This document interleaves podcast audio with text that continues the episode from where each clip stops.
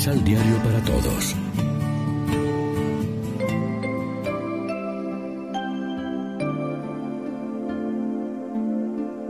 Primera lectura. Derrota de Israel y captura del arca. Del primer libro de Samuel.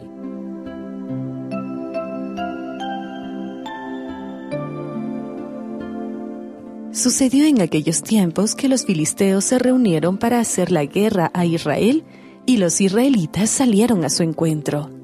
Acamparon cerca de aben eser y los filisteos en Afec.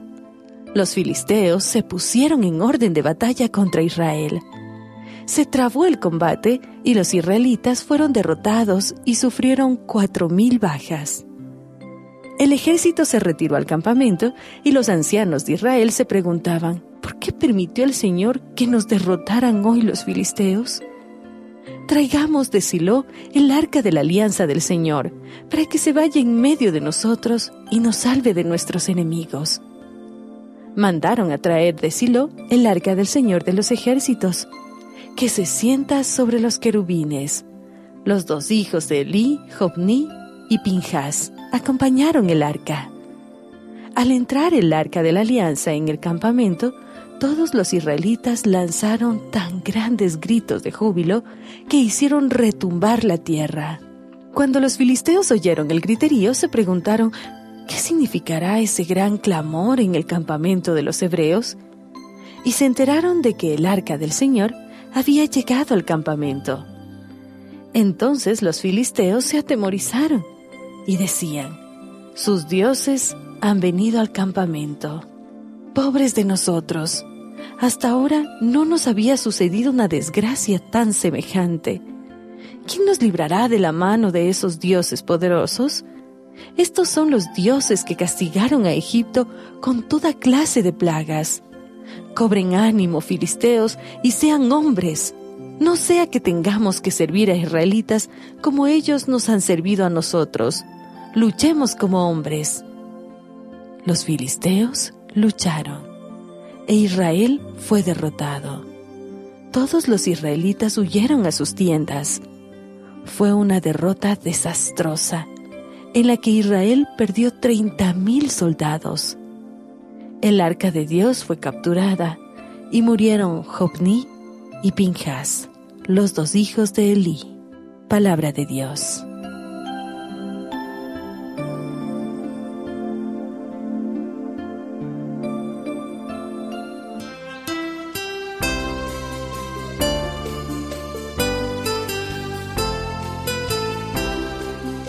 Salmo responsorial del Salmo 43. Redímenos, Señor, por tu misericordia. Redímenos, Señor, por tu misericordia.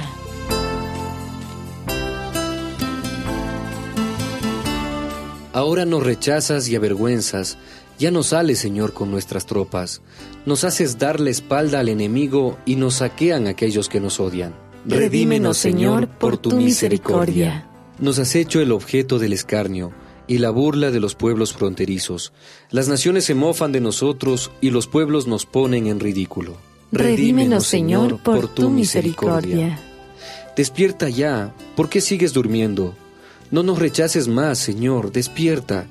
¿Por qué te nos escondes? ¿Por qué olvidas nuestras tribulaciones y miserias? Redímenos, Señor, por tu misericordia.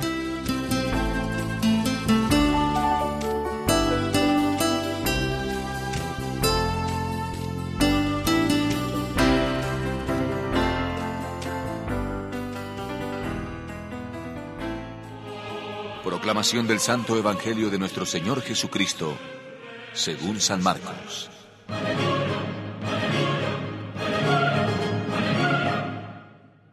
Se le acercó un leproso que se arrodilló y suplicó a Jesús. Si quieres, puedes limpiarme. Jesús tuvo compasión, extendió la mano, lo tocó y le dijo, Yo lo quiero. Queda limpio. Al instante se le quitó la lepra y quedó sano. Entonces Jesús lo despidió, pero le mandó enérgicamente. No se lo digas a nadie. Preséntate al sacerdote y le darás por tu purificación lo que ordena la ley de Moisés. Así comprobarán lo sucedido. Pero el hombre, en cuanto salió, empezó a hablar y a contar detalladamente todo el asunto. Resultó que Jesús ya no podía entrar públicamente en el pueblo. Tenía que andar por las afueras en lugares apartados. Pero de todas partes llegaban a donde él estaba. Lección Divina Amigos y amigas, ¿qué tal? Hoy es jueves 16 de enero y a esta hora, como siempre, nos alimentamos con el pan de la palabra que nos ofrece la liturgia. El arca, un cofre que contenía las palabras principales de la alianza y que estaba cubierto con una tapadera de oro y las imágenes de unos querubines, era para los israelitas, sobre todo durante su periodo nómada por el desierto, uno de los símbolos de la presencia de Dios entre ellos. Por eso fue mayor el desastre porque habían puesto su confianza en esta arca.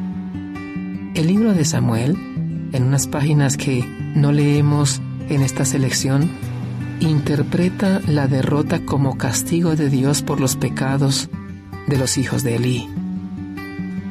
Con razón recordamos con el Salmo esta situación de silencio de Dios.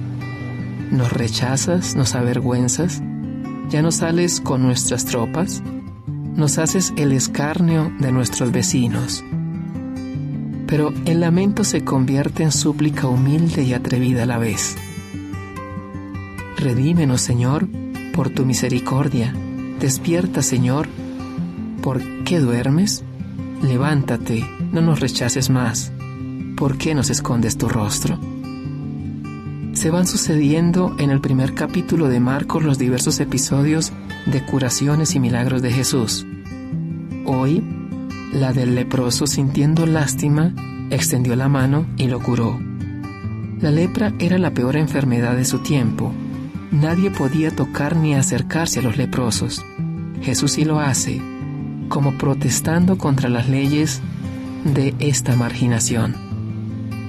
El evangelista presenta por una parte cómo Jesús siente compasión de todas las personas que sufren y por otra, cómo es el Salvador, el que vence toda manifestación del mal, enfermedad, posesión diabólica, muerte. La salvación de Dios ha llegado a nosotros. Nuestra actitud ante el Señor de la vida no puede ser otra que la de aquel leproso con su oración breve y llena de confianza. Señor, si quieres puedes, puedes curarme. Y oiremos a través de la meditación de la iglesia la palabra eficaz. Quiero, queda limpio. Yo te absuelvo de todos tus pecados. La lectura de hoy nos invita también a examinarnos sobre cómo tratamos nosotros a los marginados, a los leprosos de nuestra sociedad, sea en el sentido que sea. El ejemplo de Jesús es claro. Como dice una de las plegarias eucarísticas, Él manifestó su amor para con los pobres y los enfermos, para con los pequeños y los pecadores. Él nunca permaneció indiferente ante el sufrimiento humano. Nosotros deberíamos imitarlo. Que nos preocupemos de compartir en la caridad las angustias y las tristezas, las alegrías y las esperanzas de los hombres, y así les mostremos el camino de la salvación. Reflexionemos. Cuando oramos, acudimos al Señor con la confianza de que lo mejor para nosotros es lo que Él quiere, o buscamos nuestros caprichos. Oremos juntos.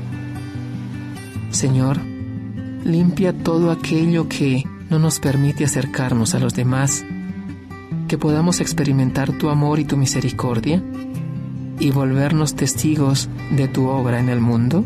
Amén. María, Reina de los Apóstoles, ruega por nosotros.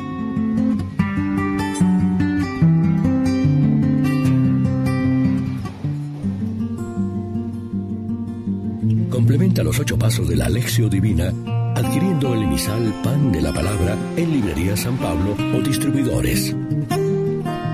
Más información www.sanpablo.co Pan de la Palabra. Vive la reflexión.